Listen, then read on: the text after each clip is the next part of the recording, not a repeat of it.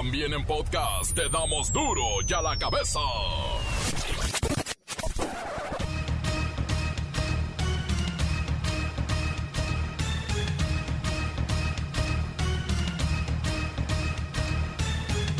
Lunes 19 de julio del 2021 yo soy Miguel Ángel Fernández y esto es duro y a la cabeza sin censura. Yo lo llevo. El presidente López Obrador confirmó que la Secretaría de Salud se mudará, se trasladará, se cambia a Acapulco Guerrero. Recordemos que uno de sus compromisos de campaña fue la descentralización de las dependencias, pero la pandemia se lo ha impedido. Y sigue la SEP, se va a ir a Puebla. Que siempre sí hubo espionaje desmedido durante el gobierno de Enrique Peña Nieto. Intervinieron a periodistas, opositores, activistas y a cualquiera que se considerara en contra del peñismo. Cuidado, el partido Acción Nacional, el PAN, está en riesgo de perder su registro. Y no es por falta de votos, sino de militantes. No cumple el mínimo que establece la Ley General de Partidos Políticos sobre el número de afiliados. El Instituto Nacional de Transparencia, Acceso a la Información y Protección de Datos Personales, alias el INAI, nos alerta a los cibernautas a proteger los datos personales porque la obtención ilegal de dinero sigue siendo la causa principal de los ataques cibernéticos. Y vaya que son cuantiosas las ganancias. En Chiapas se presenta un nuevo grupo armado que se denomina a sí mismo como Autodefensas de Panteló. Se hacen llamar Machete. Y ayer hicieron fiesta con armas largas de grueso calibre en la plaza del pueblo y no hubo autoridad que les dijera nada. El huracán Felicia se degradó a categoría 2 y se aleja de las costas mexicanas. Por ahí atrásito ya viene Guillermo, pero también está lejos. El reportero del barrio nos pone al tanto de la triste masacre de Zacatecas, donde en una fiesta fueron ejecutados los invitados. La Bacha y el Cerillo ya tienen fechas y horarios de la apertura 2021. Además, Cruz Azul es campeón. Sí, campeón de campeones de la Federación Mexicana de Fútbol que ovolé. Comencemos con la sagrada misión de informarle, porque aquí, en duro y a la cabeza, no lo hacemos con manzanas. Aquí explicamos las noticias con huevos. Llegó el momento de presentarte las noticias como nadie más lo sabe hacer. Los datos que otros ocultan, aquí los exponemos sin rodeos. Agudeza, ironía, sátira y el comentario mordaz. Solo en duro y a la cabeza. ¡Arrancamos!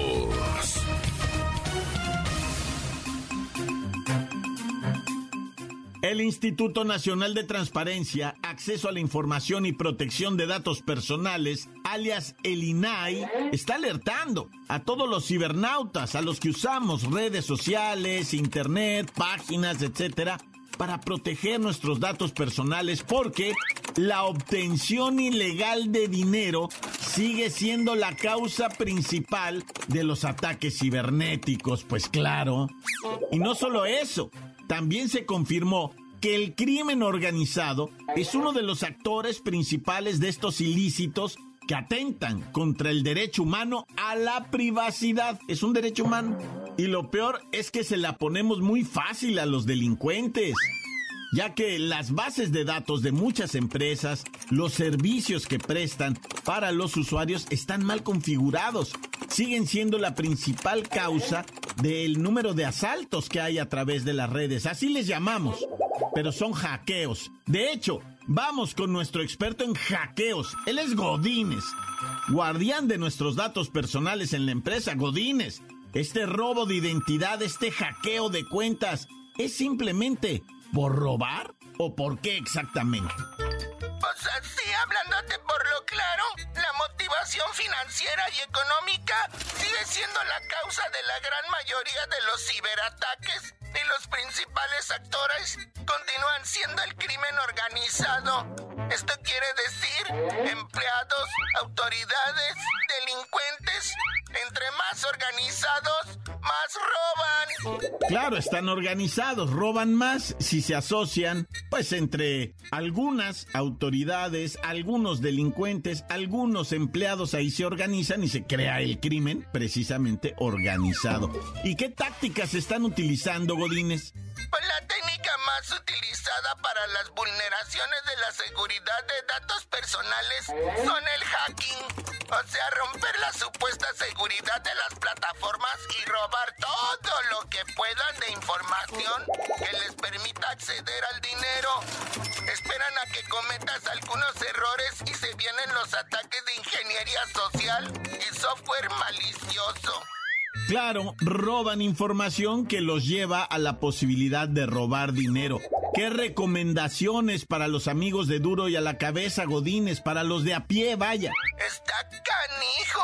Figúrate que según el Instituto Nacional de Estadística y Geografía, el INEGI, el 72% de la población mexicana de 6 años en adelante cuenta con internet. Lo mínimo que podemos hacer como personas de a pie es poner difíciles las contraseñas. No usar el 000, ni el 1234, ni el 4321, menos el año de nacimiento o el nombre de la mascota. Y si eres empresa, mejor contrata a los profesionales. Si no es que ya te vaciaron la cuenta y no te has dado ni cuenta. Gracias, Godínez. Bueno, este cibercrimen, por llamarlo de alguna manera, se ha convertido en una preocupación mundial.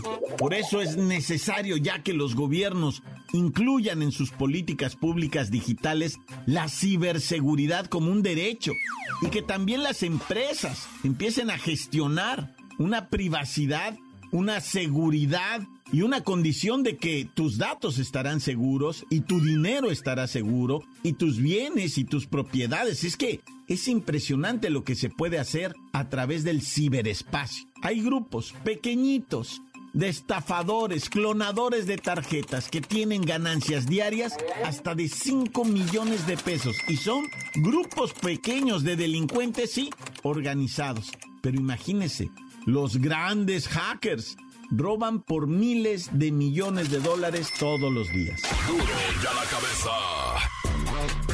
De cara al próximo ciclo escolar, los nuevos libros de texto que está elaborando la SEP han recibido, bueno, críticas por parte de expertos, por parte de padres de familia, hasta de estudiantes. Y lo peor es la calidad, dicen ellos, de los contenidos. El periódico Reforma, ya sabe, ayer, bueno, tundió duro a la Secretaría de Educación Pública que en este momento ha rediseñado solamente dos de los 18 libros de texto gratuitos que entrega la CEP año con año. Bueno, y de esos dos le han dado, pero vamos con la maestra Hortensia sin varón. Ah, maestra, o sea que le han movido a dos libros y ya sacudieron el avispero. Ay, hijo, ya sabe que hay gente que lo critica todo, hijo. Mm, como decía Milor Peña, ningún chile les embona. No reconocen el esfuerzo que te está haciendo y mucho menos agradecen las horas de desvelo, hijo. No es fácil hacer los libros de texto, hijo. No, no, no, no, no es fácil hacer libros de texto. Por eso no hay que andarles moviendo sin saber bien de qué se trata. Ahora dicen que la reedición de estos libros de texto tiene un nivel de contenido inferior al que los que se pretendían reemplazar, o sea, mejoraron la edición, pero pues hay gente que dice que no. Eso de sacar el tema de divulgación científica para meter canciones infantiles, caramba, el libro de tercer grado. Los niños no son tan pequeños para canciones infantiles, maestra Hortensia Sin Varón. ¿Ves? ¿Cómo critican nomás por Les enseñamos las tablas como nos las enseñaron a nosotros, cantaditas. Una por una, una, una por dos, dos, una por tres, tres. Y así te vas. Es más, ahora le dicen freestyle. Y también les enseñamos el aseo personal con la canción de Pimpón, el muñeco, que se lava la manita con agua y jabón. Fíjate la importancia, hijo, que pandemia. No, bueno, claro, ahora está todo muy claro. Creo que las críticas seguirán llegando, llegando y con más fuerza. Gracias, maestra Hortensia Simbarón. Pero no te preocupes, hijo, ya pronto vamos a corregir los libros de cuarto año en donde los chamaquitos van a aprender mucho de historia. Estamos dibujando unos cómics, hijo, de los superhéroes de la patria. El Iron Man y el Superman y todo eso se van a quedar impactados, hijo.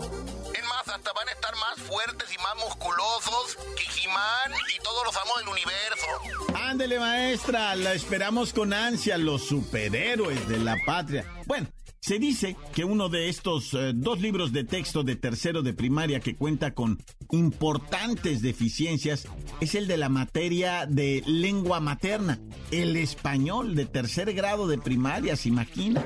Sufrió modificaciones importantes, por ejemplo, omiten ahora cómo construir toda una idea de un cuadro sinóptico que se enseñaba en tercero de primaria y ahora lo desaparecieron. Encuéntranos en Facebook, facebook.com, diagonal duro y a la cabeza oficial. Estás escuchando el podcast de duro y a la cabeza. Síguenos en Twitter, arroba duro y a la cabeza. Y para todos aquellos que siguen al reportero del barrio, a la bacha y el cerillo, ya está su cápsula en la página del reportero del barrio. Visítela y dese cuenta. Duro y a la cabeza. Ahora es tiempo de ir con el reportero del barrio.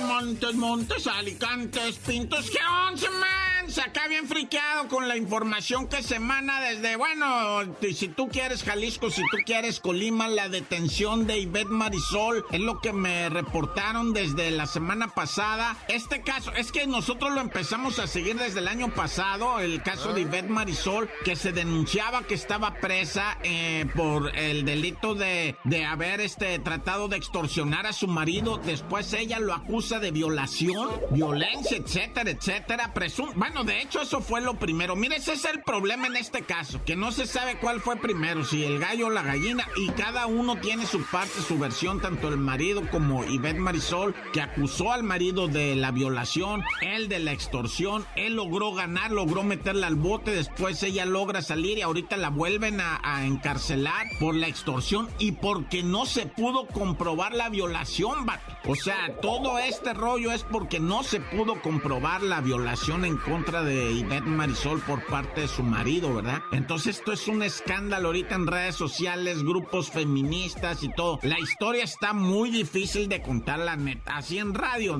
necesitas como 10 minutos para entender todo este rollo, porque es de una de marometas, y maromas de los abogados, de la misma Marisol, del marido, todo mundo parece cirquero en este caso echando maromas.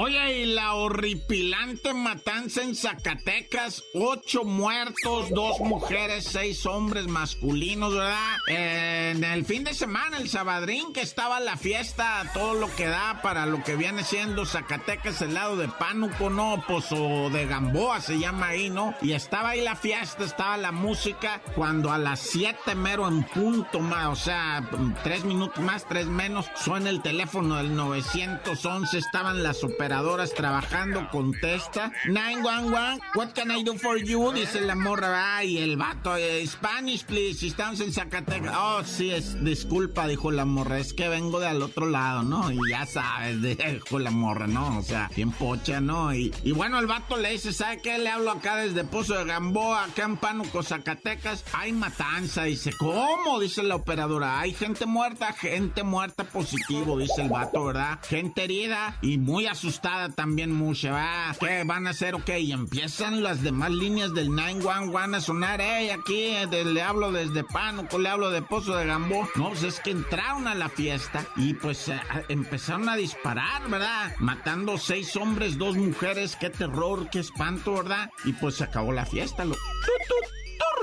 Oye, y también esto, qué triste, ¿verdad? Lo del momento en que una niña sale corriendo allá en... Eh, ¿Dónde fue esto? En Hidalgo, pero en Tulancingo. En Tulancingo está una cámara de seguridad filmando cómo hay una avenida, este, pues es como una...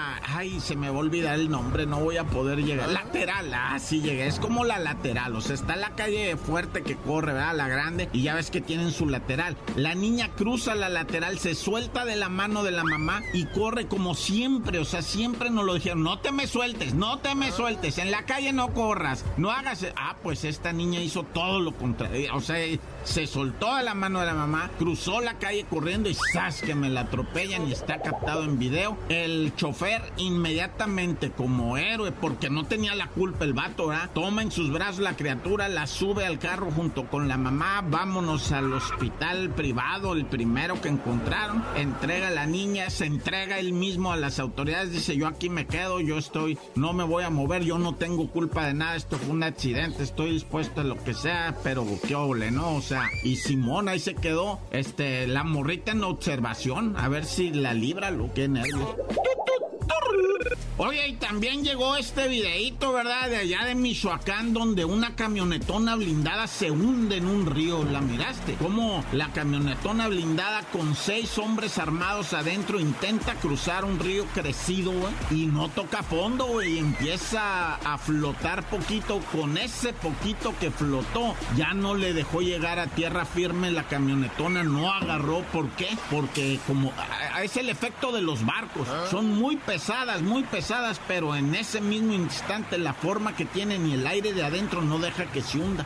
Es que era una camionetona blindada que se fue a pique, loco, bien machi. Se mira cómo le empieza a arrastrar y en eso la cubre el agua. Y por ser camioneta blindada, eh, de manera que no es de agencia, no bajan las ventanas. Yo sé que aquí muchos van a decir, ay, ay, ay, yo sí, tengo una camioneta blindada y sí le bajan. Sí, porque es de agencia el blindaje, vato, pero hay unas que no. Y hay quien me dirá en este momento, ay, yo mandé blindar mi vidrio, ¿verdad? Y me pusieron así para que bajara y todo. Bueno, depende el de, blindaje que le hayas metido también, ¿no? O sea, depende de mucho, pero esta, esta no le bajaban las ventanas para abajo, pues, para que me entiendas, por ser blindadas, ¿verdad? O sea, artesanalmente, no sé cómo le quieras decir. El caso que no bajaba el vidrio y se empezó a meter el agua por otras partes, ya no pudieron salir seis ahogados en la camioneta blindada ahí en Michoacán. ¡Tantán se acabó corta! La nota que sacude.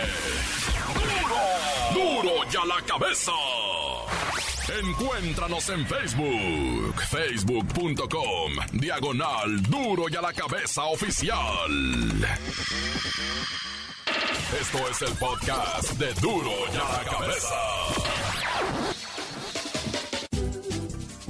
Cruz Azul es campeón de campeones, venció a León y toda la información con la bacha y el cerillo. del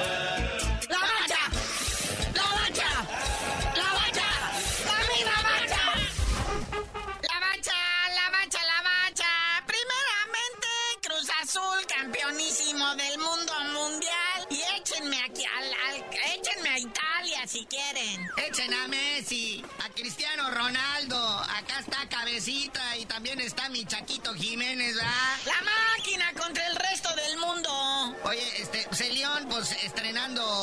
Viene siendo director técnico. También traen a Santiago Ormeño, que fue el que anotó el gol de la honra por parte de León. Este peruano-mexicano que ya militó con la selección de Perú, porque aquí le hicieron el feo. Eh, pues ahora está con el León, ¿verdad? Y fue el que anotó el gol de, como ya dijimos, de la honra. Contra el doblete de Cabecita Rodríguez. Ahora sí que dos de Cabecita, no, bueno.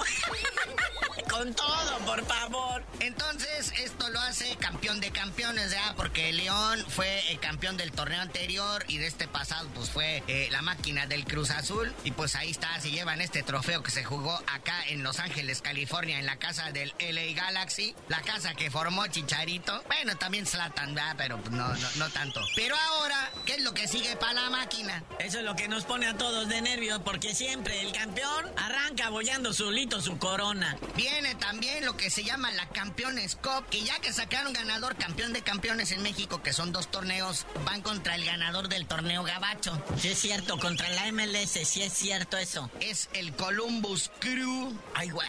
Y esto se va a jugar el próximo 29 de septiembre, precisamente en el nuevo estadio del Columbus Crew. O sea, que lo acaban de inaugurar ayer con un empate, chaval. Ah, bueno. Y uno, un gol estuvo bien bobo, si lo pueden ver en redes sociales. De esos que avientan de media cancha y rebota y el, el portero anda por acá. Entonces, un portero, el defensa y uno de los delanteros del equipo contrario ahí van peleando por el balón y en lo que se patean y se arrebatan, se meten a la portería con todo el balón. No, bueno. Entonces ahí quedó el empate. Pero bueno, eso es ya en lo que respecta a la máquina y su búsqueda de su bicampeonato. Pero ahora pasemos a esto que no sabemos si es de risa o es en serio. La Copa Oro. Bueno, pues hoy hay descanso para empezar, ¿no? Vean nomás por dónde da la información. Hoy no hay. Y el resultado de ayer, porque pues todos los del fin de semana, pues qué huevita, ¿no? Pero ahí está, o sea, en duelo de eliminados Martinica y Haití, pues Haití le gana 2-1 a Martinica, se despide con triunfo de esta Copa Oro. Estados Unidos le gana 1-0 a Canadá. El gol de Estados Unidos entró a los 20 segundos de iniciado el partido. No, bueno. Y ya de ahí ya no hicieron nada, ¿verdad? Porque pues ahí están, ambos equipos, dos están calificados a la siguiente ronda. En otro duelo de eliminados, Guatemala, Trinidad y Tobago pues dividieron puntos con empate 1-1. Bueno, pero aquí hay que destacar que tanto Guatemala como Trinidad y Tobago se llevaron sus goles, se llevaron sus puntos. O sea, no podemos decir que fue mala actuación. Y recordemos que Guatemala entró de bomberazos. Pues, oye. Porque Curazao tiene rebrotes de COVID bien gachos y pues no pudieron venir a la Copa Oro. Lo que se perdieron. Pero pues bueno, y México y El Salvador también, ambos calificados, van por el liderato de su grupo y pues gana México un gol a cero con gol de el Chaca Rodríguez. Oye, pero la batalló México, se me hace, ¿eh? El segundo tiempo fue fatal para México, ¿eh? Lució más la defensa y la ofensiva brilló por su ausencia. No, bueno, qué, qué nervios. O sea, la Copa Oro, por Dios santísimo. Pero pues ahí están los calificados a los cuartos de final, va Canadá, El Salvador, Estados Unidos y México. Algunos dicen, va que va a jugar Estados Unidos contra El Salvador y en otra llave Canadá contra México y en otros medios dicen que se va a definir estos cuartos de final con los partidos de mañana. Pues ahí la tienen. Todavía tenemos futbolístico hasta que empiece el torneo apertura. Ya para la próxima semanita, cuidaguas con eso. Ahí está, para que estén todos bien atentos, ¿verdad? Pero bueno, carnalito, ya vámonos, no sin antes felicitar a Carlitos Vela, que metió gol, mojó ayer. Mi Carlitos Vela 2-1 le da el triunfo a su equipo sobre el, el Real Salt Lake ahí en la MLS. Y pues agua, Chicharito, ¿eh? Ahí te va a alcanzar Carlitos Vela. 10 goles del Chicharito contra 2 de Carlitos Vela, no, No, bueno. güey. Pero pues ya tú no sabías de decir por qué te dicen el cerillo. Ah, pues ya que empiece la apertura 2021, les digo, porque ahorita nada.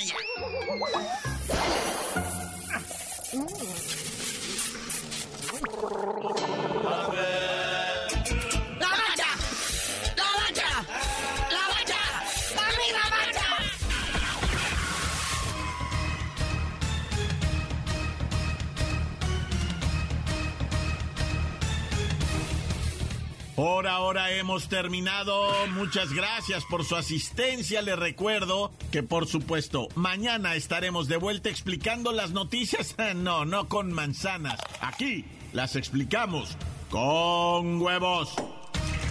Por hoy el tiempo se nos ha terminado. Le damos un respiro a la información, pero prometemos regresar para exponerte las noticias como son. Duro y a la cabeza es Miguel Ángel Fernández, Arturo González, Evi González y la producción de Luis González, el señor X. Una producción original de MBS Radio.